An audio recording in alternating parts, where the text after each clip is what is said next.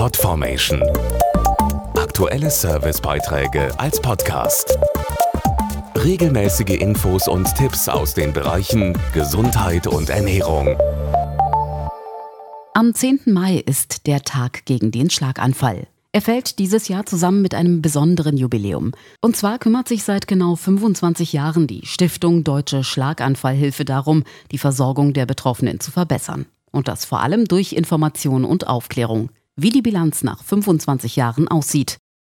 270.000 Menschen erleiden in Deutschland jährlich einen Schlaganfall. Das ist natürlich eine hohe Zahl, doch versterben daran heute nur noch halb so viele Betroffene wie vor 25 Jahren.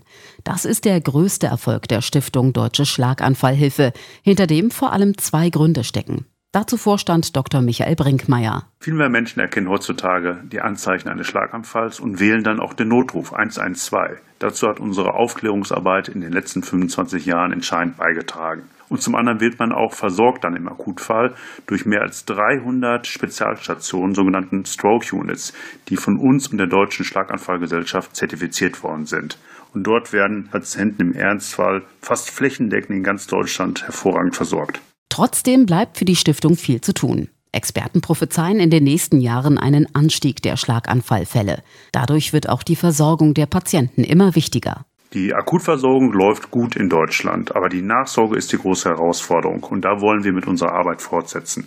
Ein großer Teil der Patienten ist auf Pflege, auf Therapie oder auf Hilfsmittel doch sehr angewiesen und da gilt es noch einiges zu verbessern, insbesondere in der Beratung und auch in der Koordination. Und darüber hinaus bleibt natürlich immer die Aufklärungsarbeit unser wichtigster Auftrag.